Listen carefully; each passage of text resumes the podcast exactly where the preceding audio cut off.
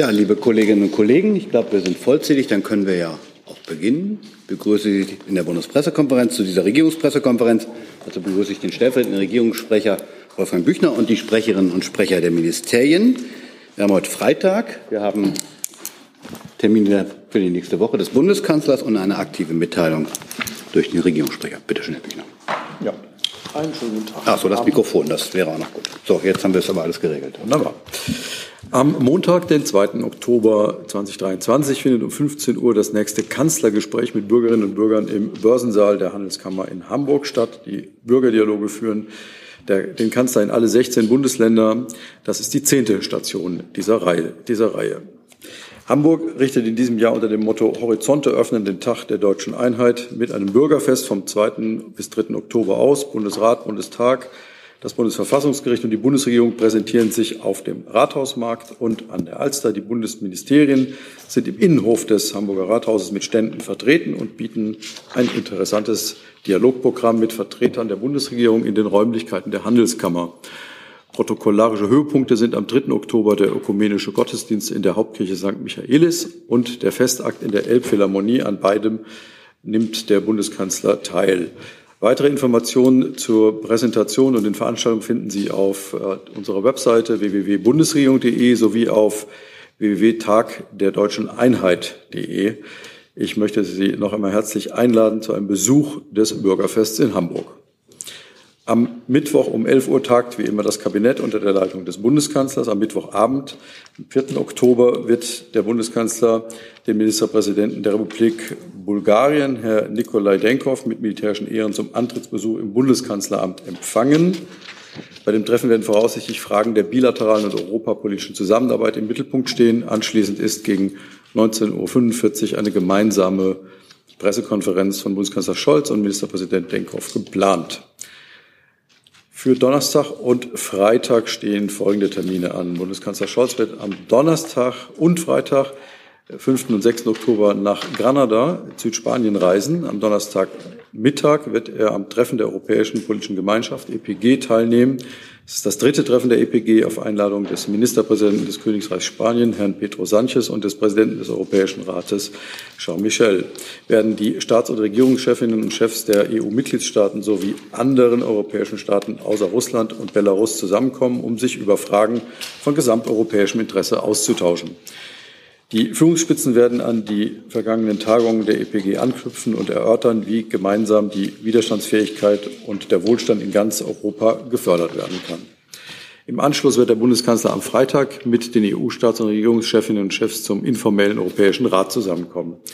Der informelle europäische äh, der ER-Präsident hat noch keine Tagesordnung vorgelegt. Inhaltlich wird es aber voraussichtlich um erste Aussprachen über die strategische Agenda 2024 bis 2029 sowie Erweiterungsfähigkeit und Reform der EU gehen. Schließlich werden sich die Staats- und Regierungschefs auch zum russischen Angriffskrieg gegen die Ukraine und Migrationsfragen austauschen. Soweit zu den Terminen des Bundeskanzlers für die kommende Woche. Dann gab es noch eine aktive Mitteilung. Ja, ähm, ich möchte kurz äh, hinweisen auf die Energiepreispauschale Studierende. Ähm, nämlich zunächst ähm, können wir das als großen Erfolg verbuchen. Wie Sie wissen, hat die Bundesregierung eine Energiepreispauschale aufgelegt. Bereits über 2,8 Millionen Studierende und Fachschülerinnen und Fachschüler haben diese Energiepreispauschale in Höhe von 200 Euro beantragt und erhalten. Das entspricht einer Antragsquote von rund 79 Prozent. Rund 560 Millionen Euro wurden ausgezahlt. Die Antrags Antragsquote liegt deutlich höher als bei anderen Sozialleistungen, die beantragt werden müssen. Das zeigt, dass das Antragsverfahren niedrigschwellig war und gut angenommen wurde. Ja, vielleicht hier noch der Hinweis, wer noch keinen Antrag gestellt hat, sollte jetzt noch die Gelegenheit nutzen. Bis zum 2. Oktober ist eine Antragstellung noch möglich. Das ist jetzt die letzte Chance. Deshalb wollte ich es heute auch noch mal erwähnen. Vielen Dank. Dann haben wir noch eine Reiseankündigung des BML.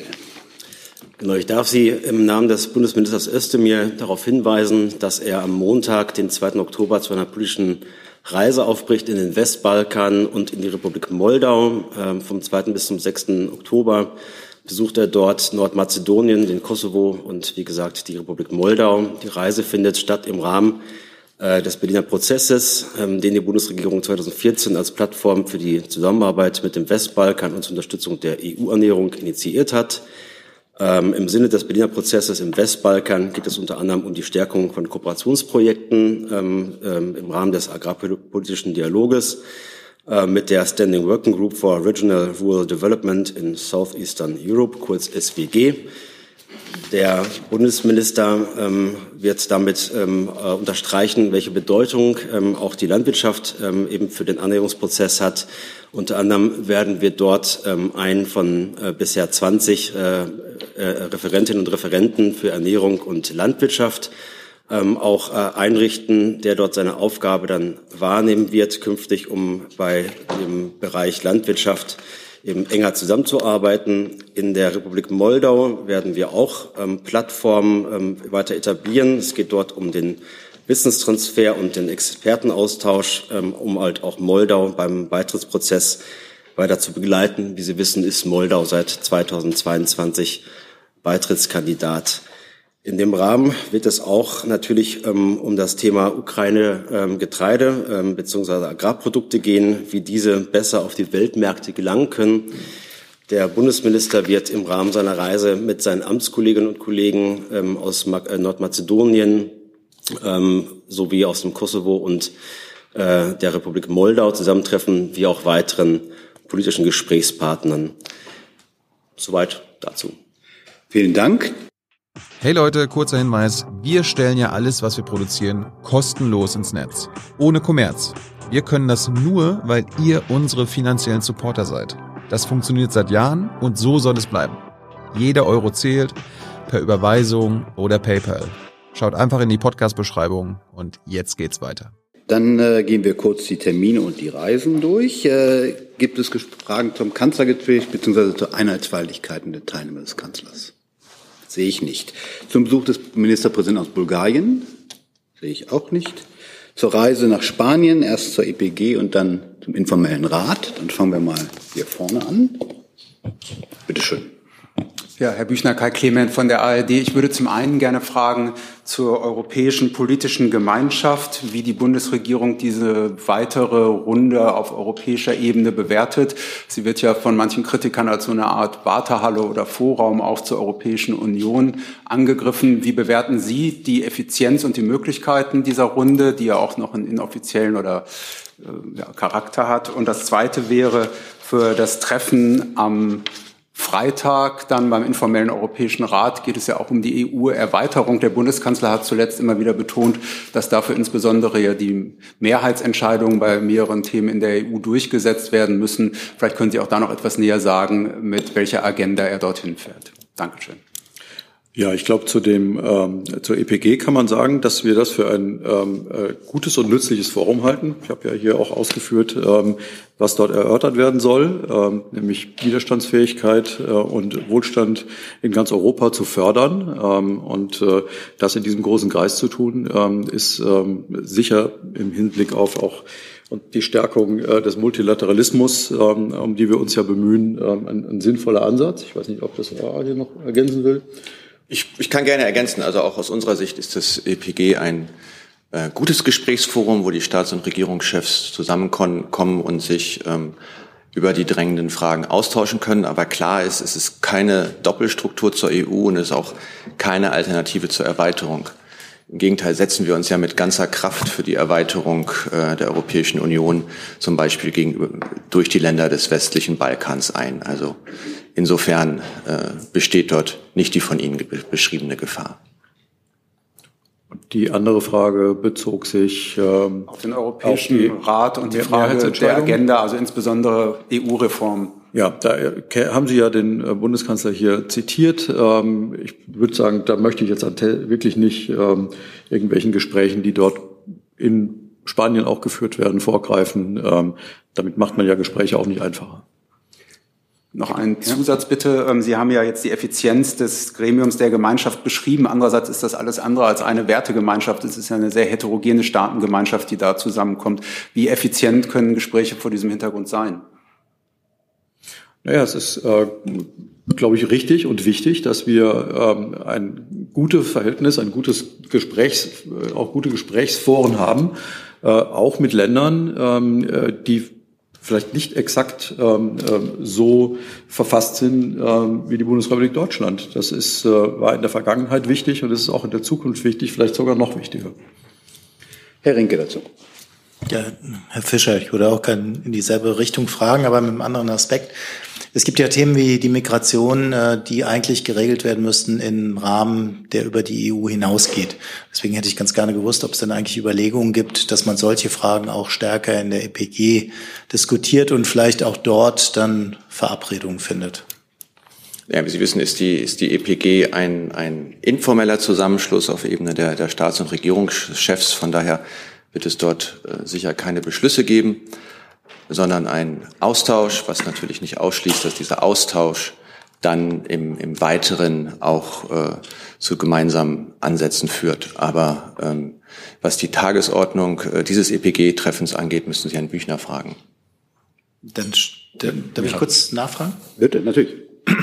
Ich hätte ganz gerne gewusst, ob Sie sich wünschen, also Frage kann auch an Herrn Bücher gehen, dass die EPG vielleicht doch etwas äh, formelleren Charakter erhält, um zum Beispiel über solche Fragen wie die Migration zu reden, ohne jetzt in Konkurrenz zur EU zu treten. Aber das sind ja Fragen, die über die EU hinausgehen. Also ich kann nicht viel mehr sagen als das, was ich jetzt gesagt habe. Ähm, wir halten es für ein äh, in der Form gutes und nützliches Forum. Ähm, und ich glaube, es gibt momentan keine Überlegungen daran, an der Struktur etwas zu ändern. Herr Jung, das kann ich nur unterstreichen. Also die, die EPG ist ein informelles Forum. Daraus, äh, wenn man so will, zieht sich auch ihre Stärke. Für die Fragen von Migration gibt es ja äh, bereits etablierte Foren, in, äh, die die EU mit den Anrainerstaaten der äh, EU aufgemacht hat und wo regelmäßige Dialoge geführt werden und wo man auch bemüht, gemeinsam, wo man sich bemüht, gemeinsam zu Verbesserungen zu kommen.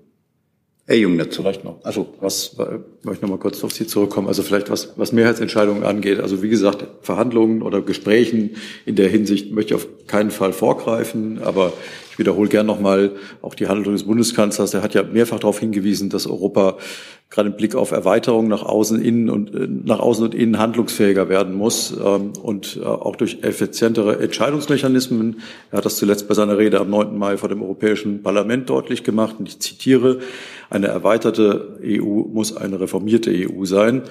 Bundeskanzler Scholz hat sich äh, dabei insbesondere für Mehrheitsentscheidungen in Bereichen ausgesprochen, in denen heute noch Einstimmigkeit im Rat gilt. Ich zitiere mehr Ratsentscheidungen mit qualifizierter Mehrheit in der Außenpolitik und bei Steuern. Dafür werde ich weiter Überzeugungsarbeit leisten. Nicht die Einstimmigkeit, nicht hundertprozentige Zustimmung zu allen Entscheidungen schafft größtmögliche demokratische Legitimität. Im Gegenteil, es ist doch gerade das Werben und Ringen um Mehrheiten und Allianzen, das unsere Demokratinnen und Demokraten auszeichnet. Das vielleicht noch mal so als Einordnung, aber wie gesagt, das soll nicht irgendwelchen Gesprächen vorgreifen. Herr Jung, jetzt sind Sie dran. Werden Armenien und Aserbaidschan wieder teilnehmende Staaten sein? Darüber ist mir nichts bekannt. Das ist möglich. Das waren Sie ja Stand jetzt bisher. Darum würde mich interessieren, ob man versucht, vielleicht Herr Fischer, ähm, die beiden äh, Vertreter, ich weiß jetzt nicht, ob Aliyev und der armenische äh, Regierungschef dort sein werden, zusammenzubringen, um die Aggression zu beenden. Also vielleicht äh, ein, ein historischer Rückblick, soweit es bei, bei EPG geht. Also bis jetzt haben Armenien und Aserbaidschan immer an den EPG-Treffen teilgenommen. Ich würde jetzt auch nicht sehen, warum das äh, bei dem Treffen in Granada nicht der Fall sein sollte. Sie wissen ja, dass es am Rande der EPG in, zumindest beim letzten EPG-Treffen auch ein Gespräch zwischen dem Bundeskanzler, dem französischen Präsidenten und den äh, beiden Staats- und Regierungschefs aus Armenien und Aserbaidschan unter der Ägide von äh, EU-Ratspräsident Charles Michel gegeben hat. Und äh, wir haben am Mittwoch davon gesprochen, dass es äh, hierzu ein vorbereitendes Treffen in Brüssel auf Ebene der politischen Direktoren gegeben hat, mit dem Ziel, äh, solch ein Treffen auch wieder am Rande der EPG zu veranstalten. Und was ist dabei rausgekommen am Mittwoch? Ja, sozusagen, es hat äh, Gespräche gegeben über äh, Fragen eines, eines Friedensvertrages, Fra Fragen der Konnektivität, Fragen der, der Grenzverläufe. Und äh, diente der Vorbereitung äh, des Gesprächs der Staats- und Regierungschefs in Grenada. Aber ist jetzt davon auszugehen, dass man die beiden äh, Staaten zusammenbringt in Grenada? Ja. Ist das das Ziel Ihrer Regierung? Ja, warten wir ab, was in Grenada passiert. Und ich meine, das ist, ist jetzt sozusagen auch äh, ein Treffen auf Ebene der Staats- und Regierungschefs, aber ich habe es immer so verstanden, dass das das Ziel dieses von Charles Michel äh, vermittelten Prozesses ist, in Grenada ein, ein Treffen zu veranstalten. Und, dass Sie, und Sie sehen ja daran, dass äh, der politische Berater des Bundeskanzlers auch an dem Treffen in Brüssel teilgenommen hat, dass wir dieses Ziel vollumfänglich teilen. Gibt es weitere Fragen zu diesem EPG-Treffen? Das sehe ich erstmal nicht. Dann vielleicht noch zur Reise äh, des Landwirtschaftsministers auf den Westbalkan. Gibt es dazu Fragen? Herr Jung. Ich hatte noch mal was, eine Frage zu der Energiepauschale. Komm, komm, das habe ich mir aufgeschrieben. Deswegen, das ist ja, aber vielleicht, wir arbeiten gerade die Reisen und Termine ab. Gibt es genau. noch eine für die Reise nach, auf den Westbalkan Fragen? Genau, zum Landwirtschaftsminister okay, fragen Sie. treffen.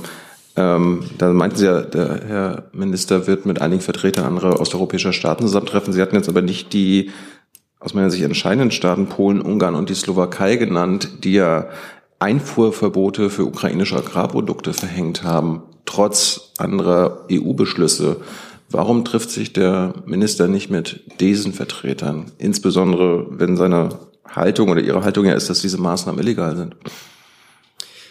Der Bundesminister wird, wie gesagt, politische Gespräche führen mit den Kollegen äh, Nordmazedoniens, äh, Kosovos und ähm, der Republik Moldau. Was die von Ihnen angesprochenen Punkte betrifft, ähm, ist es Aufgabe und Zuständigkeit der Europäischen Kommission. Die Kommission hat dazu auch schon ihre Position zum Ausdruck gebracht, dass sie die Maßnahmen für nicht gerechtfertigt hält ähm, von äh, den gerade von Ihnen genannten Staaten ähm, und man sich dort um Lösungen bemüht. Der Bundesminister ist dort im Rahmen seiner Möglichkeiten sicherlich auch im Gespräch mit Kolleginnen und Kollegen der erwähnten Staaten, äh, etwa bei den äh, Agrarratstreffen in Brüssel. Ähm, aber das ist zunächst Aufgabe der Europäischen Kommission, da eine Verständigung hinzubekommen. Als Landwirtschaftsminister des größten EU-Landes äh, hätte er vielleicht ein bisschen mehr Einfluss als ein anderer Landwirtschaftsminister. Warum wird sich dort nicht gerade um eine europäische Einigung bemüht angesichts der äh, ukrainischen Kriegsmühen? Wie gerade schon gesagt, äh, dem kann ich erstmal nichts hinzufügen. Was ich aber vielleicht noch sagen kann, ist, dass es ja bei der Diskussion auch darum geht, insgesamt, wie können ähm, Agrarprodukte aus der Ukraine ähm, auf die Weltmärkte gelangen.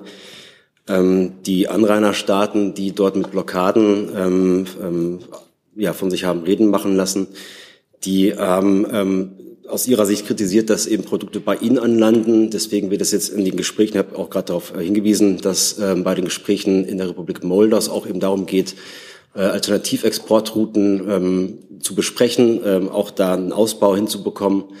Ähm, das werden wir dort versuchen ähm, hinzubekommen. Ähm, in der Republik Moldau wird konkret dann dort eben um die Binnenschifffahrt gehen. Es gibt ja drei Exportmöglichkeiten neben der Schwarzmeerroute.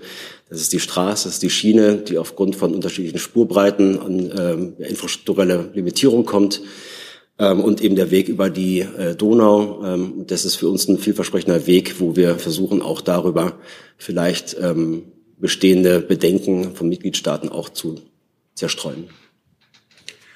Eine letzte Frage, Herr Jung, dazu. Bisher war es ja so, also äh, bevor das ausgelaufen ist, dass die ukrainischen Agrarprodukte in Polen, Ungarn und so weiter nicht auf den Markt kommen. Äh, die sollten aber, beziehungsweise sind transportiert worden durch diese Länder. Selbst das wollen Sie jetzt überwinden, den Transport durch diese Länder? Nein, das wollen wir nicht überwinden. Äh, wir also Sie sagten ja gerade, Sie wollen Alternativen schaffen. Alternativen zur Schwarzmeerroute, darum geht es in erster so. Linie. Das ist ja auch der Punkt äh, der Solidarity Lanes, die von der EU-Kommission äh, ähm, vorangetrieben werden. Dort leisten wir unseren Beitrag und wie gesagt ist dort der Weg äh, über die Binnenschifffahrt einer von mehreren Möglichkeiten. Gut, dann sehe ich keine weiteren Fragen dazu. Dann kommen wir jetzt zur Energiepauschale für Studierende. Herr Jung, Sie hatten erst, die ist erst gemeldet. Und Frau Buschow. Vielleicht kurz ans äh, Ministerium. Äh, sehen Sie das auch als großen Erfolg, obwohl ja quasi ein Fünftel aller Studierenden das nicht beantragt haben? Wir tauschen mal gerade, vielleicht, dass das Bildungsministerium einmal nach vorne rutscht. Und wie erklären Sie sich, dass ein Fünftel das nicht beantragt hat?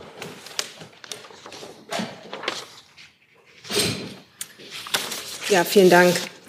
Ähm, also die Quote der Menschen, die das, äh, die äh, Einmalzahlung beantragt haben, liegt ja bei rund 80 Prozent. Das ist für eine Sozialleistung, die auf Antrag ausgezahlt wird, eine sehr gute Quote. Man kann das vergleichen mit anderen Sozialleistungen. Da sind die Quoten in der Regel geringer. Insofern ist es wirklich ein Erfolg, dass so viele Studierende und Fachschüler ähm, die Einmalzahlungen beantragt haben und erhalten haben. Ähm, dass ähm, einige sie nicht beantragt haben, ich meine, es ist, ähm, es ist jedem freigestellt, sie zu beantragen oder nicht. Ähm, wir können aufgrund der Statistiken davon ausgehen, dass es ja schon einen erheblichen Anteil von Studierenden gibt, die nebenher jobben ähm, und ähm, dadurch ähm, die Energiepauschale, die für Arbeitnehmer ausgezahlt wurde, auch erhalten haben. Sie hätten zwar zusätzlich auch die Einmalzahlung beantragen können, aber vielleicht gibt es darunter auch einige, die dann vielleicht eben verzichtet haben, ähm, das auch noch zu beantragen. Ähm, weil sie das Erfolg ansehen soll, diese Sozialleistung wie auch andere daher antragspflichtig bleiben. Man könnte ja auch sagen, als Staat, als Bundesregierung, eine Sozialleistung ist eine Bringschuld des Staates, sodass man zum Beispiel 100 Prozent erreicht. Es ging ja hier darum, ähm, die besonderen Belastungen durch die steigenden Energiepreise ähm, abzufedern und ähm, sozusagen zu schauen, auch ähm, wer wirklich darauf angewiesen ist, wer bedürftig ist, wer dieses Geld wirklich benötigt. Ähm, ich glaube nicht, dass ein Ausschütten mit der Gießkanne dann unbedingt hilfreich gewesen wäre. Frau Busche. Ich würde gerne noch mal nachfragen bei der Aussage, die jetzt zweimal kam, dass die Antragsquote deutlich höher ist als bei anderen Sozialleistungen. Was ist denn die Vergleichsgröße? Also sind das die Corona-Hilfen oder die Hilfen wegen der Energiepreise oder Sozialleistungen allgemein? Also bedeutet das, vielleicht ist die Frage auch ans BMAS, dass deutlich weniger als 80 Prozent der Leute, die Bürgergeld beziehen könnten, das beantragen? Ich kann ja vielleicht gerade mal starten. Also es bezieht sich jetzt nicht äh, speziell auf Corona-Hilfen oder diese Studienhilfen, die es gab in der Corona-Zeit, sondern eben zum Beispiel auf, ähm, auf ähm, Leistungen ähm, nach dem SGB II, ähm, also Grundsicherung oder auch Grundsicherung im Alter. Ich kann, weiß nicht, ob das BMAS ergänzen möchte. Können Nein, also, aufklären, Ehrentraut. Da hätte ich jetzt keine Ergänzung. Herr Rinke dazu. Äh, auch eine Frage ans BMWF. Können Sie sagen, aufgrund äh, der Statistiken, äh, wer diese 20, rund 20 Prozent sind, die das nicht beantragt haben? Also sind das zum Beispiel ausländische Studierende, die das nicht beantragt haben? Also haben Sie irgendwelche Erkenntnisse darüber? Nee, die ähm, Zahlen sind nicht, ähm, also weder bei denen, die beantragt haben, ähm, ist es so differenziert erhoben worden, weil das einfach vom Verwaltungsaufwand nicht mehr im vernünftigen Verhältnis äh, gestanden hätte. Aber ähm, ebenso wenig kann man dann so eine Statistik erheben bei denen, die nicht beantragen. Herr Jung nochmal dazu. Ja, Herr Büchner, weil Sie das ja eingebracht haben, dass diese Sozialleistung deutlich über dem Schnitt abgerufen wird. Können Sie uns die, den Schnitt denn sagen? Also Schnitt kann ich Ihnen nicht sagen, aber ich kann Ihnen sagen, dass beispielsweise äh, das gerade erwähnte äh, Leistungen wie zum Beispiel ähm, Bürgergeld ALG 2 ähm, von bis zu 60 Prozent ähm, der Antragsberechtigten nicht in Anspruch genommen werden. Und äh, damit ist das natürlich ein gewaltiger Unterschied. Danke. Aber Sie hatten ja gesagt, im Schnitt äh, zu anderen Sozialleistungen, dann müssen Sie ja wissen, ja. woher der Schnitt kommt. Können Sie uns Nein. den dann vielleicht nachreichen? Ihr Team das oder so? können wir versuchen nachzureichen. Aber wie gesagt, ja, ich bitte darum, weil Sie, weil Sie es ja eingebracht haben. Es liegt deutlich über anderen ähm, Sozialleistungen. Gibt es weitere Fragen dazu? Das sehe ich nicht. Dann ist Herr Tufik Nia dran mit dem Thema Kosovo. Herr Fischer, äh, im Norden Kosovos kam es in den letzten Tagen zu tödlichen Auseinandersetzungen zwischen kosovarischen Sicherheitskräften und serbischen Paramilitärs. Ähm, der ähm, kosovarische Ministerpräsident hat nun Sanktionen gegen Serbien gefordert. Wie steht die Bundesregierung dazu? Also wir haben uns ja, äh, auch die Außenministerin hat sich ja zu den, äh, zu den tödlichen Attacken dieser Terrorgruppe geäußert. Und ähm, für uns ist klar, dass ähm, jeder, aber natürlich insbesondere auch Präsident Vucic, sich seiner Rolle für den Frieden in der Region bewusst sein muss und jetzt alles für die Eskalation getan werden muss. Und dass es zum Beispiel einen Trauertag gab, der äh, aus serbischer Sicht äh, die Täter ehren soll, trägt gewiss nicht dazu bei. Und äh, deshalb rufen wir auch Serbien dazu auf, unzweideutig äh, zum Gewaltverzicht aufzurufen. Und äh, das hat die Außenministerin auch bereits äh, getan per Twitter vor ein paar Tagen. Und die Frage Sanktionen? Naja, bis, momentan ist halt noch relativ viel unklar, was, was den Tathergang und die, die Hintergründe angeht. Wichtig ist jetzt erstmal, dass äh, vollständig aufgeklärt wird, zum Beispiel auch äh, darüber, äh, wo die Waffen herkamen. Es sind ja sehr umfangreiche Waffenfunde gemacht werden worden, ob es sich zum Beispiel aus Schmuggel aus Serbien handelte oder was für einen Zweck diese Waffen gehabt haben. Ähm, aber es ist schon klar, dass es ein, ein, ein, ein sehr ernster Vorgang ist. Es fahren ja nicht überall Bewaffnete mit gepanzerten Fahrzeugen und einem äh, riesigen Waffendepot herum. Und Sie wissen ja auch, dass es durchaus Verwicklungen serbischer Kreise in, in Strukturen der organisierten Kriminalität in Nordkosovo gibt. Wichtig ist jetzt vor allem, dass es äh, zu einer Deeskalation kommt und sicher die Aufklärung der Vorgänge trägt dazu bei. Gleichzeitig haben wir es als irritierend empfunden, wenn der serbische Präsident terroristische Täter zu Opfern stilisiert. Und die Täter müssen als Täter benannt werden, die Schuldigen verfolgt und bestraft werden. Und wir haben Serbien in diesem Zusammenhang auch deutlich zur Mitarbeit bei den Ermittlungen aufgerufen. Gibt es weitere Fragen zu dem Komplex? Das sehe ich nicht. Dann machen wir weiter mit einem neuen Thema. Toruxen, RTN und NTV. Eine Frage ans AA und vielleicht ans BMI. Es geht nochmal um das Thema Migration. Wir hatten einen Reporter in der Slowakei in dieser Woche, der da festgestellt hat, dass viele Menschen gerade aus Syrien einfach quasi weitergewunken werden nach Deutschland. Die werden da von Schleusern abgeholt und nichts mit unternommen. Ist Ihren Ministerien das Problem bewusst und ist man da vielleicht im Austausch mit der Regierung in der Slowakei? Wer möchte beginnen? Also sozusagen, wir sind natürlich immer mit, der, mit, mit unseren Partnerinnen und Partnern in der EU zum Thema Migration im Austausch. Das äh, betrifft sicher auch, das betrifft auch die slowakische Regierung. Gestern hat der Innenrat stattgefunden in Brüssel, wie Sie alle wissen, an dem die deutsche Innenministerin teilgenommen hat. Und ich glaube, zu den sozusagen Fachfragen des Austausches äh, würde der Kollege Keil sich wahrscheinlich berufener fühlen zu äußern.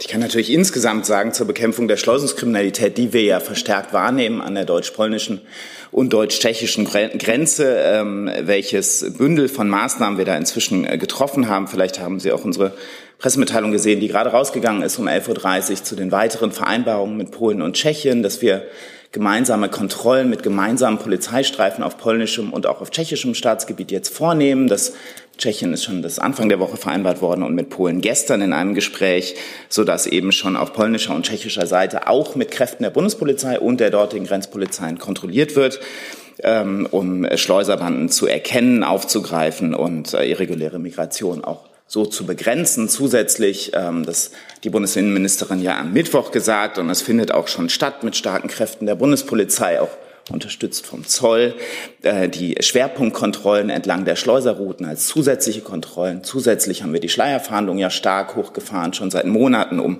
im gesamten Grenzgebiet präsent zu sein. Und all diese Maßnahmen treffen wir ja aufgrund der hohen Zahl unerlaubter Einreisen und einem Großteil dieser unerlaubten Einreisen, die eben durch Schleuserbanden erfolgen, durch Schleusungskriminalität. Und insofern kann ich Ihre Frage beantworten, ja, wir haben das im Blick. Jeder in der Europäischen Union muss auch seinen Verpflichtungen nachkommen, kontrollieren, registrieren, ähm, äh, die Grenzen auch überwachen. Und wir haben unseren, unsere grenzpolizeilichen Maßnahmen eben in Absprache mit Polen und Tschechien wirklich stark hochgefahren.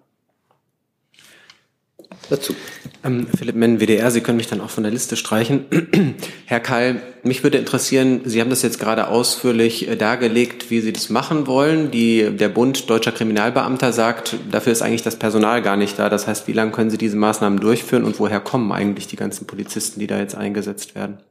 Die kommen unter anderem daher, dass äh, wir die Bundespolizei in den letzten Jahren mit jeweils 1000 Stellen pro Jahr verstärkt haben und auch im aktuellen Haushalt weitere 1000 Stellen für die Bundespolizei vorsehen. Also trotz des Konsolidierungskurses, trotz des Sparkurses dieser Bundesregierung werden der Stelle eben gerade nicht gespart, sondern stärken die Bundespolizei ganz massiv. Und wenn Sie sich äh, anschauen, wie groß sozusagen die Kräftestärke der Bundespolizei vor ein paar Jahren waren und wie sie jetzt ist, ist sie ganz deutlich gestärkt worden. Das ermöglicht es eben auch jetzt zusätzlich zu der Schleierfahndung, wo wir weitere Hundertschaften schon in den letzten Monaten eingesetzt haben, weitere starke Kräfte auch an der deutsch-tschechischen und deutsch-polnischen Grenze einzusetzen für diese mobilen Kontrollen, die Schwerpunktkontrollen, von denen ich gesprochen habe und auch für die gemeinsamen Maßnahmen mit Polen und Tschechien.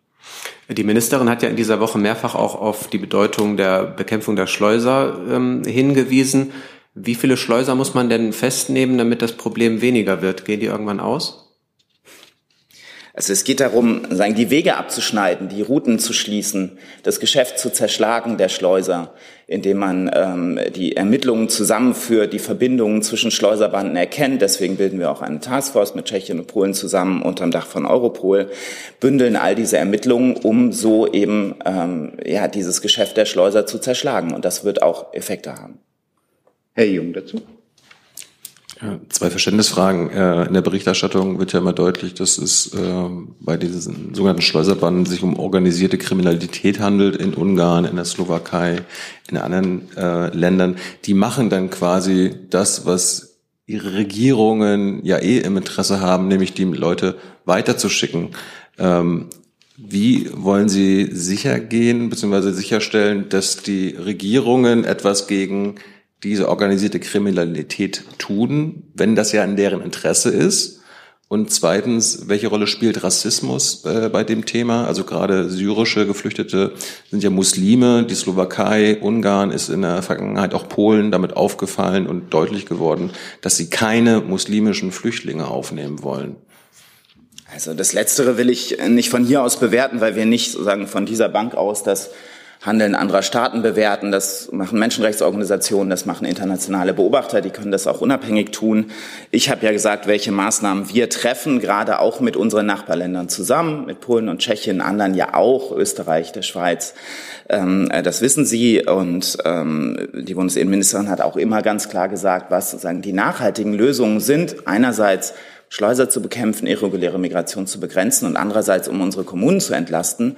Und das sind die europäischen Lösungen, über die sie ja gestern auch äh, in Brüssel weiter sehr intensiv verhandelt hat, mit sozusagen dem letzten Puzzlestück, was zum gemeinsamen europäischen Asylsystem noch fehlte, nämlich der Krisenverordnung als letzten Baustein des gemeinsamen Asylsystems. Und das wird ja dazu führen, also insgesamt das System, dass an den Außengrenzen jeder kontrolliert, jeder überprüft, jeder registriert werden muss und damit schon von den Außengrenzen aus gesehen dieses Durchwinken nicht mehr erfolgen kann. Zusatz? Aber das von mir genannte Problem, dass die organisierte Kriminalität, die als Schleuser in diesen Ländern, die in, den im Interesse der Regierung handeln, damit sie diese Geflüchteten nicht aufnehmen müssen. Das Problem sehen Sie nicht. Und vielleicht, Herr Fischer, sehen Sie antimuslimischen Rassismus äh, bei dieser Politik der Länder? Sie haben ja gesagt, die Schleuser machen sich sozusagen das Durchwinken zunutze, dass geflüchtete Migranten nicht registriert sind zunutze. Und da habe ich ja gesagt, was die Lösungen aus Sicht der Bundesregierung dagegen sind. Deswegen setzen wir uns ja so stark für das gemeinsame Asylsystem ein. Herr Fischer? Wir gehen davon aus, dass ähm, alle EU-Mitgliedstaaten auf äh, der Grundlage der EU-Verträge agieren und äh, weder rassistische noch sonst wie diskriminierende Politik verfolgen. Das ist das, äh, was das gemeinsame Verständnis innerhalb der EU ist und das ist das, was wir von unseren Partnerinnen und Partnern in der EU auch erwarten und das ist das, was die Kommission als Hüterin äh, der Verträge auch einfordert. Frau Buschow. Ähm, es sind ja zugegebenermaßen erst wenige Tage, wo die zusätzlichen Kontrollen stattfinden. Herr Kall, können Sie aber trotzdem schon mal äh, sagen, was bringt das jetzt? Also gibt es nach diesen wenigen Tagen irgendwie schon äh, Hinweise darauf, dass das sinnvoll ist? Haben Sie bereits Schleuser festnehmen können?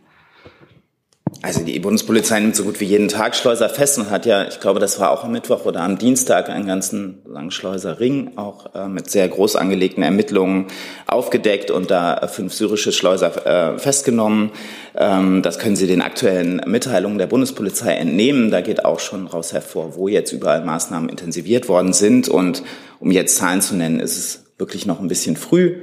Ähm, wir haben ja wirklich in dieser Woche die Maßnahmen noch mal deutlich verstärkt. Herr Clement. Also. Ja, die Frage richtet sich vermutlich eher ans Arbeitsministerium. Es geht um die Arbeitserlaubnis für Asylbewerber.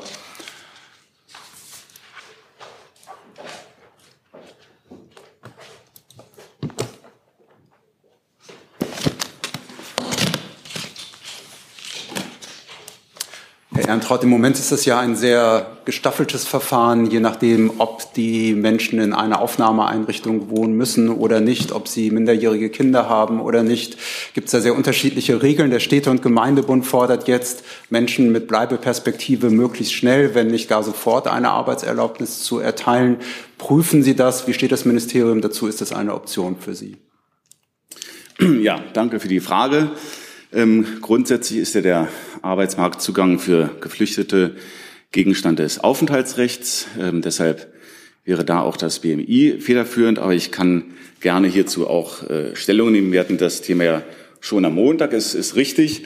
Es gibt verschiedene Fristen, wann der Arbeitsmarktzugang für Geflüchtete äh, möglich ist. Ähm, ich habe die Fristen genannt. Grundsätzlich neun Monate, sechs Monate Minderjährigen aber auch äh, drei Monate, wenn nicht die Verpflichtung besteht, in einer ähm, Aufnahmeeinrichtung zu wohnen.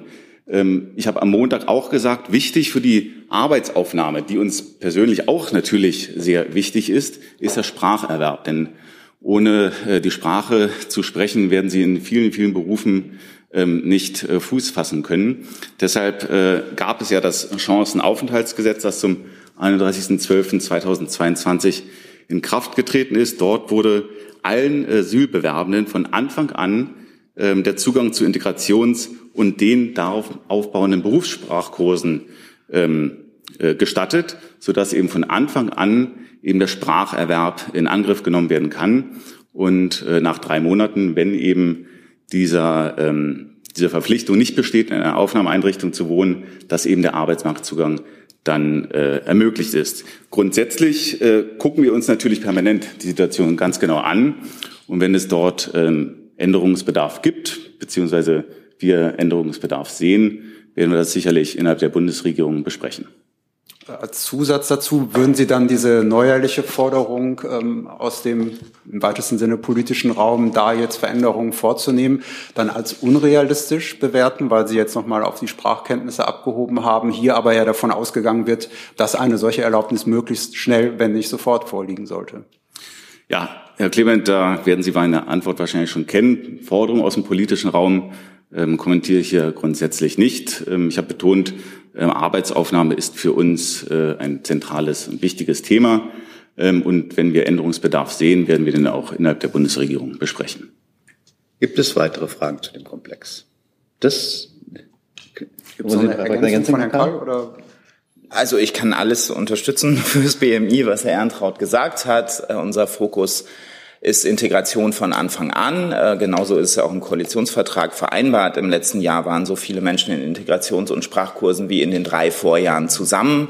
Das heißt, es ist auch gelungen, sehr, sehr viel mehr Menschen in Integrations- und Sprachkurse zu bringen. Das ist überhaupt die Grundlage dafür, hier auf dem Arbeitsmarkt auch eine Chance zu haben. Und ähm, entsprechend haben wir das ganz deutlich verstärkt. Auch im Bereich der Fachkräfteeinwanderung haben wir für einen die Möglichkeit eines Spurwechsels gesorgt für die Menschen, die schon hier sind, nicht für Menschen, die jetzt noch nach Deutschland kommen, sondern für die, die schon hier sind, dass sie ihre beruflichen Potenziale einbringen können und auch sozusagen in die Arbeits- und Fachkräfteschiene wechseln können.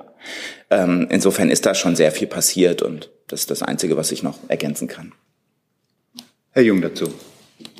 Hatten wir ja schon am Montag das Thema, aber Herr Kall, wenn Sie gerade sagen, Ziel ist Integration von Anfang an, da muss ich jetzt nochmal nachfragen.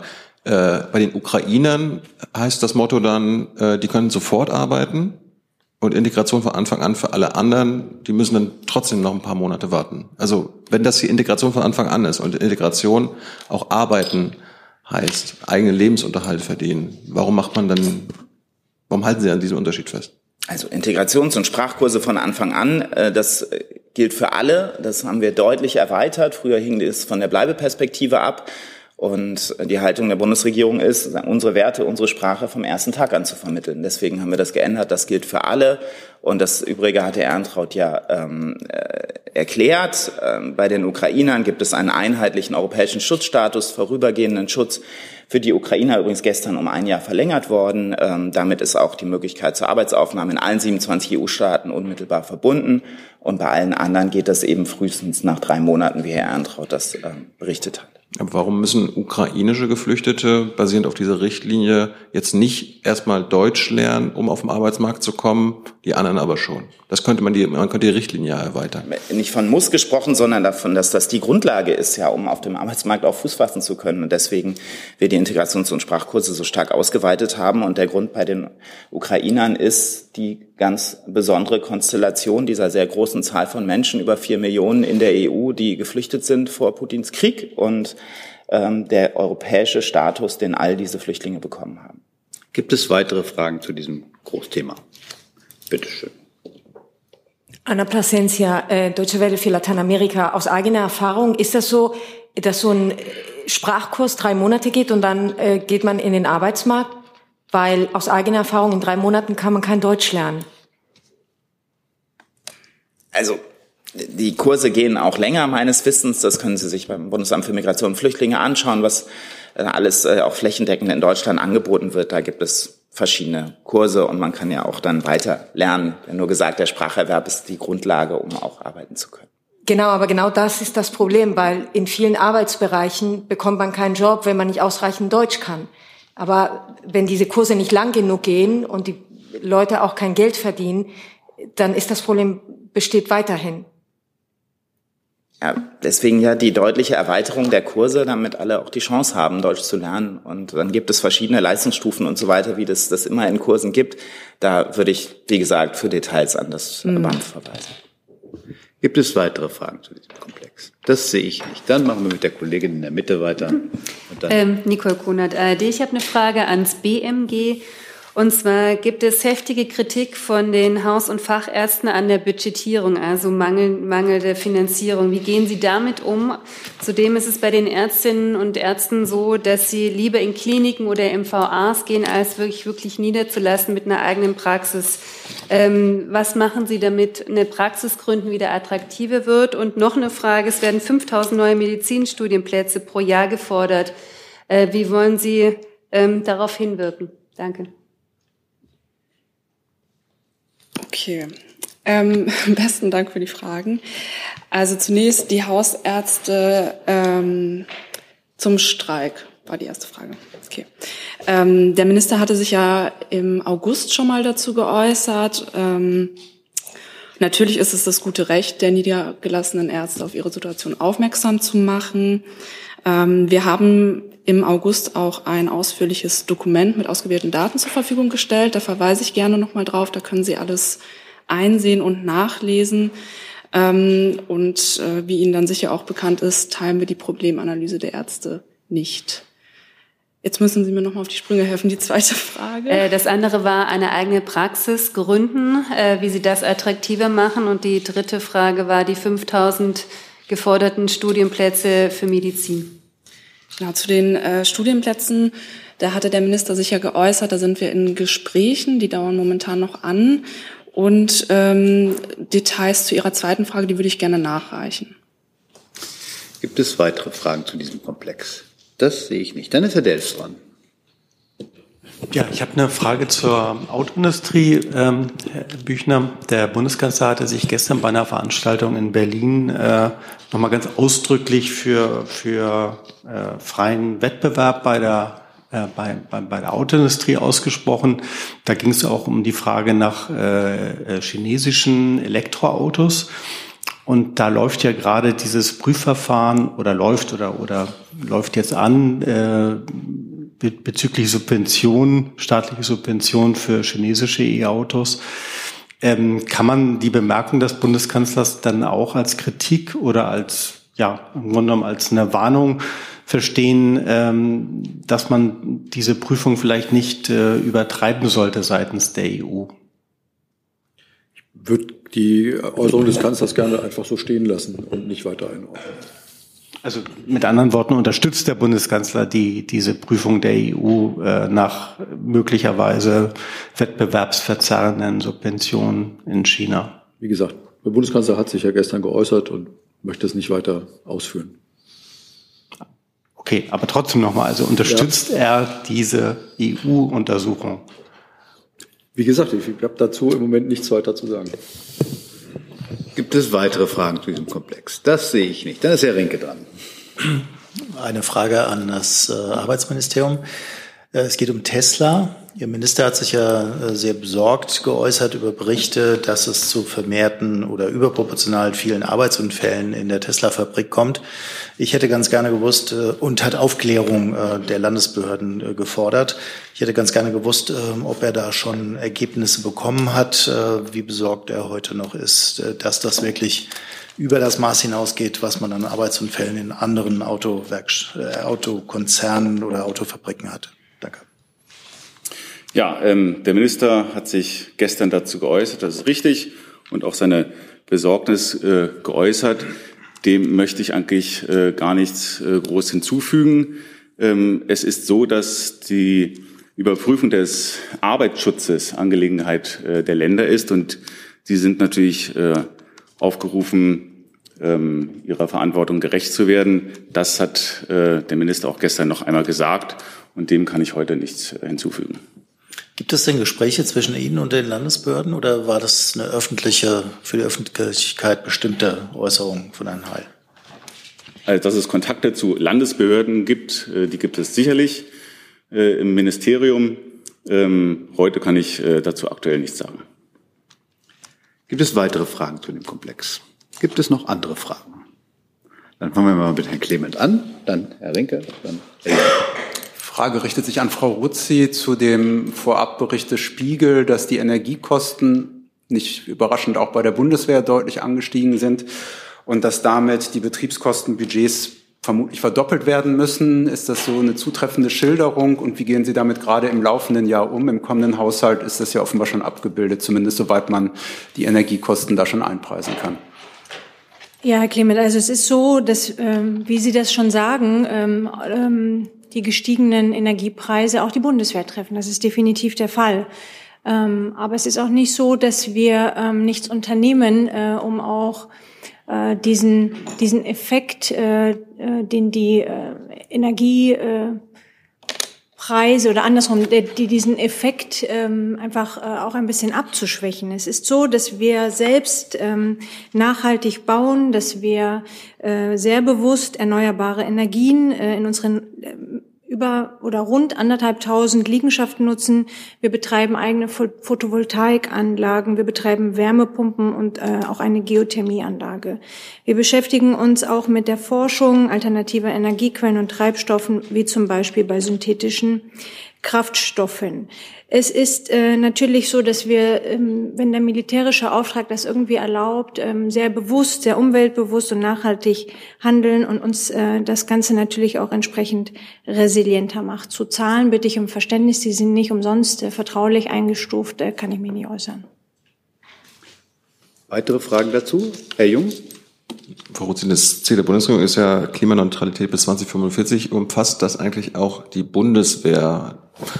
Das heißt, äh, keine ähm, fossil betriebenen Panzergeräte, äh, alles Mögliche? Ja, ich habe ähm, gerade schon ähm, äh, das, den, das Caveat äh, mit beigegeben. Wir müssen natürlich einen militärischen Auftrag erfüllen. Das ist ganz klar. Das ist ähm, in, der Verfassung, ein in der Verfassung verankerter Auftrag. Den nehmen wir wahr. Aber wo auch immer möglich, ähm, folgen wir dem Ganzen. Wenn Sie mir zwei Sekunden geben, würde ich gerne noch einen Nachtrag hier machen. Ich habe da ein paar Zahlen mit, die vielleicht bei der Beantwortung helfen. Aber grundsätzlich sind Sie diesem, dieser Klimaneutralität nicht verpflichtet, verstehe ich jetzt gerade. Also es ist so, dass wir die klimapolitischen Ziele der Bundesregierung aktiv ähm, unterstützen angemessen einen wichtigen Beitrag auch zum Erreichen dieser Ziele leisten. Ähm, ich kann Ihnen äh, gerne noch ein paar Zahlen geben. Ähm, Zu den Treibhausemissionen kann ich Ihnen eine Zahl von 2021 geben. Die gesamten Emissionen waren bei 1,71 Millionen Tonnen CO2. Ähm, und was die Klimaschutzziele angeht, äh, die klimaneutrale Bundesverwaltung zu schaffen, habe ich mich ja auch schon eingelassen. Ich schaue nach, ähm, ob ich Ihnen dazu noch weitere Zahlen nachreichen kann. Zusatz? Anders gefragt, haben Sie Emissionsminderungsziele? Ich reiche Ihnen dazu noch was Danke. nach. Gibt es weitere Fragen zu dem Komplex? Das sehe ich nicht. Dann ist Herr Rinke dran. Das ist eine Frage, die ans Wirtschaftsministerium geht.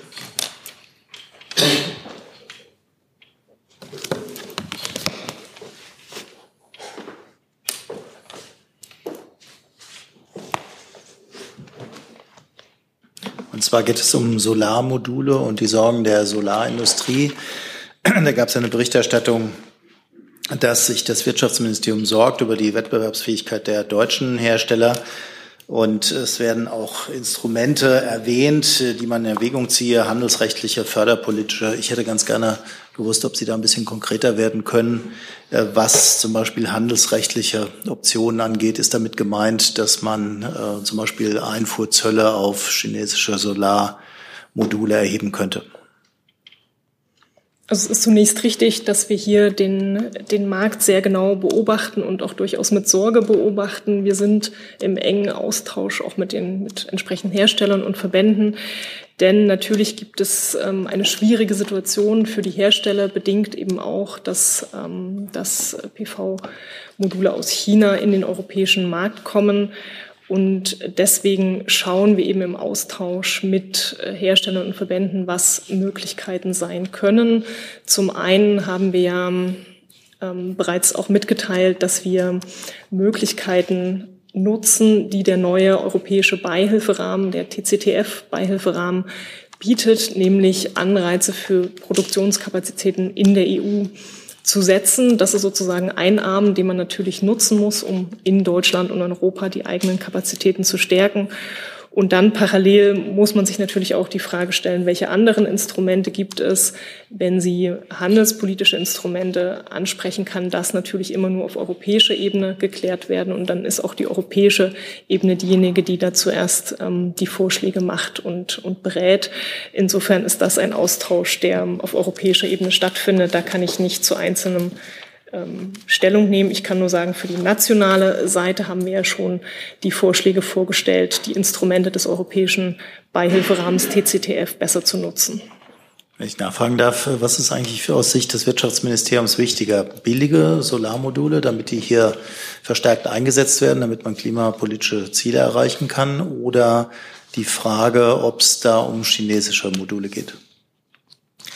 Die Frage kann ich so pauschal nicht beantworten. Es geht zum einen darum, in diesem Industriezweig, der wichtig ist für die Energiewende und damit auch für, für die Ziele, die sich die Bundesregierung gesetzt hat, Produktionskapazitäten in Deutschland und Europa zu stärken. Das ist schon ein industriepolitisches Ziel, was wir an dieser Stelle verfolgen.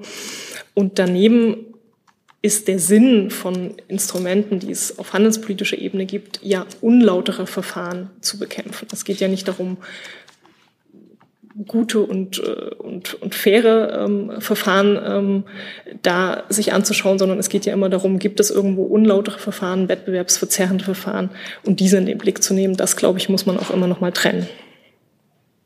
Noch eine Frage, Enrique, dazu? Darf ich noch eine Frage stellen? Ähm, es gibt anscheinend eine ganze Reihe von chinesischen Lieferungen, die in die USA gehen sollten, die im Moment dorthin nicht mehr geliefert werden können, weil die USA ihre Einreisebestimmungen für Solarmodule aus China verschärft haben. Gibt es da eine besondere Sorge des Wirtschaftsministeriums, dass die jetzt den europäischen Markt fluten?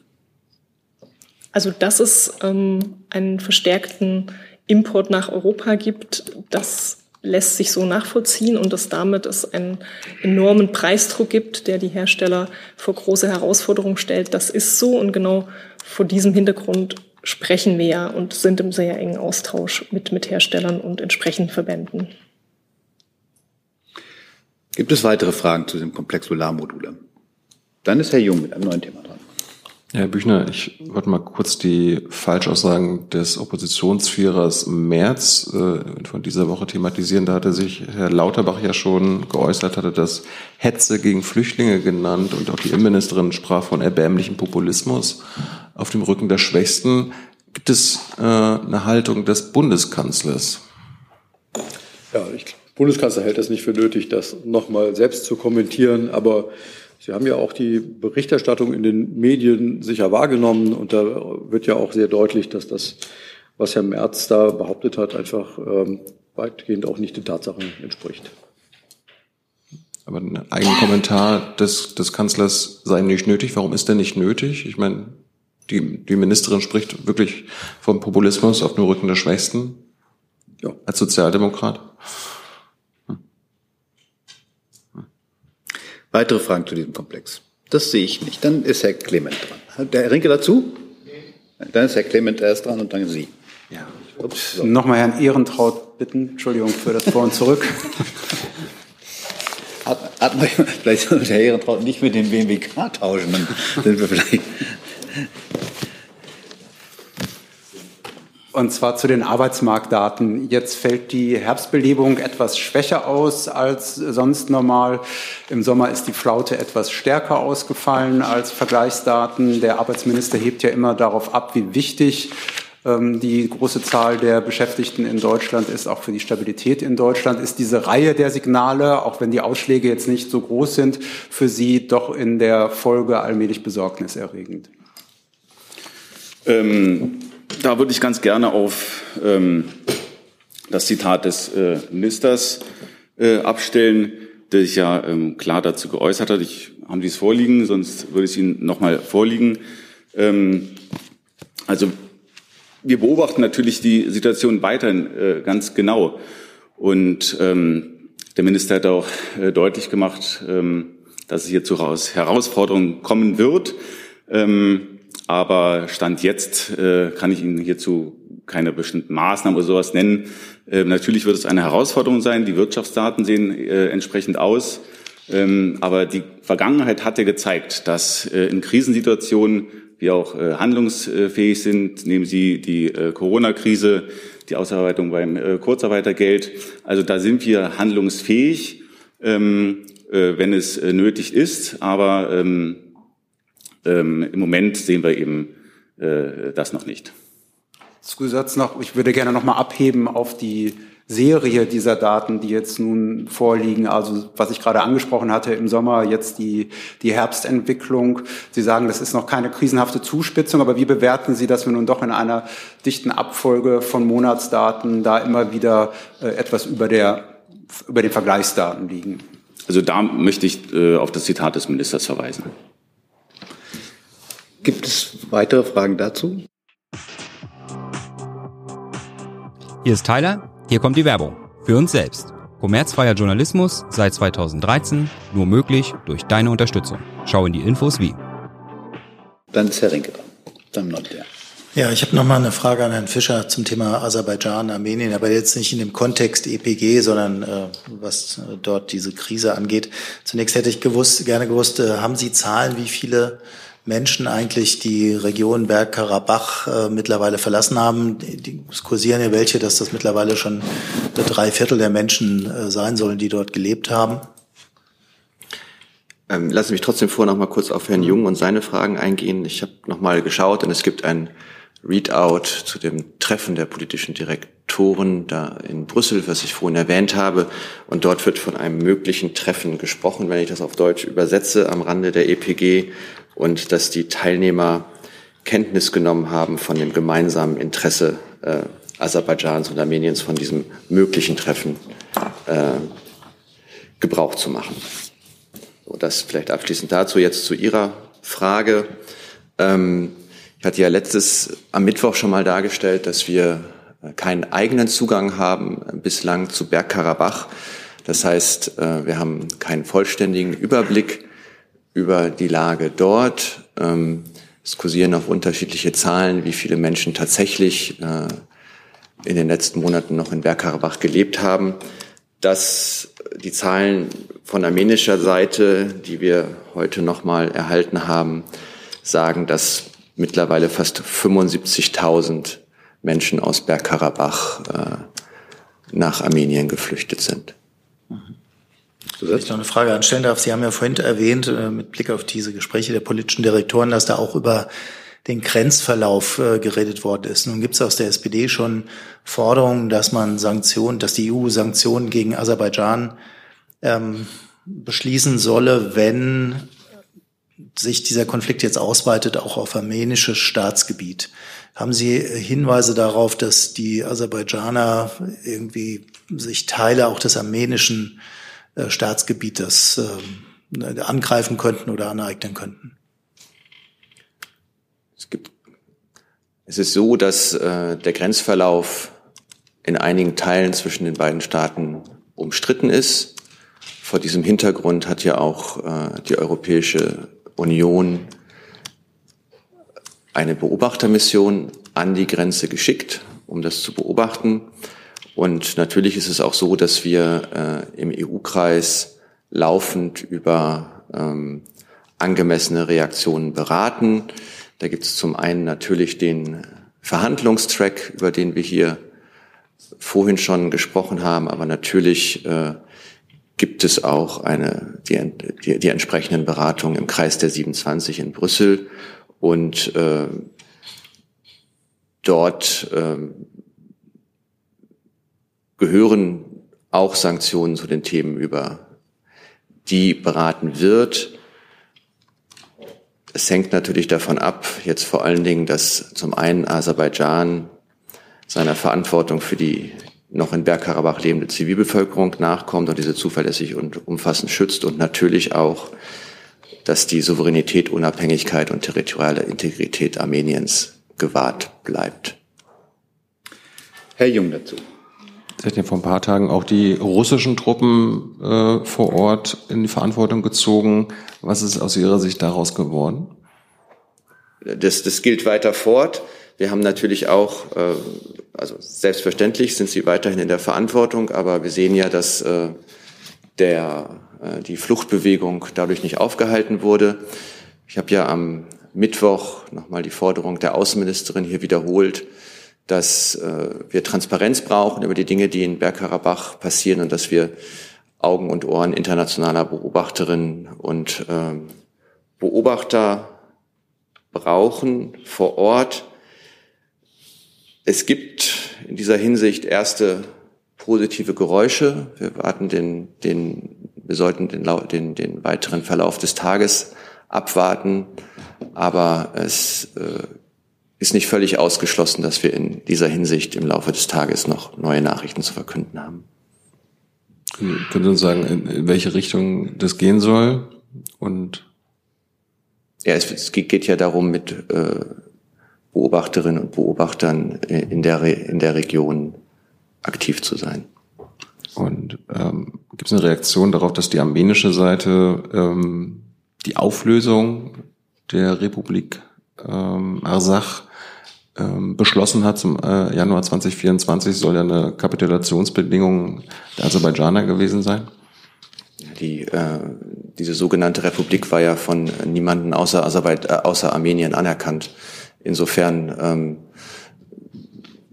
ist es ein, ein Gebilde gewesen, was äh, wir auch nicht anerkannt haben. Wichtig ist, dass die Rechte der Menschen, der Karabach-Armenier und Armenierinnen, die in, die in Bergkarabach wohnen, gewahrt bleiben. Wir sehen jetzt eine große Fluchtbewegung. Das ist das eine. Wir hoffen aber, dass natürlich in Zukunft auch Bedingungen herrschen, dass dort die Karabach-Armenierinnen und Armenier weiter wiederleben können. Noch eine Frage dazu, Herr Jung. Ähm, ist da die Ministerin äh, für Sanktionen gegen Aserbaidschan, Ihr Parteikollege und Leiter des Europaausschusses Hofreiter fordert ja jetzt schon ein Gasembargo gegen den Aggressor? Ja, ich hatte mich zu der, zu der Sanktionsfrage ja schon geäußert ja. und ähm, es gab ja auch im Zusammenhang damit, dass ähm, Aserbaidschan militärisch interveniert hat, um ähm, Bergkarabach wieder unter Kontrolle zu bringen, Beratungen auf EU-Ebene, wo das Thema der Sanktionen auch eine Rolle gespielt hat. Ähm, wir wären damals dazu bereit gewesen, aber dazu gab es keine Mehrheit oder keine Einstimmigkeit im EU-Kreis. Sie haben ja sogar gesehen, dass es auch auf EU-Ebene nicht gelungen ist, eine gemeinsame Erklärung zu verabschieden damals. Das heißt, der hohe Beauftragte musste sich in seinem Namen äußern, weil ein Mitgliedstaat sich dem entgegengestellt hat.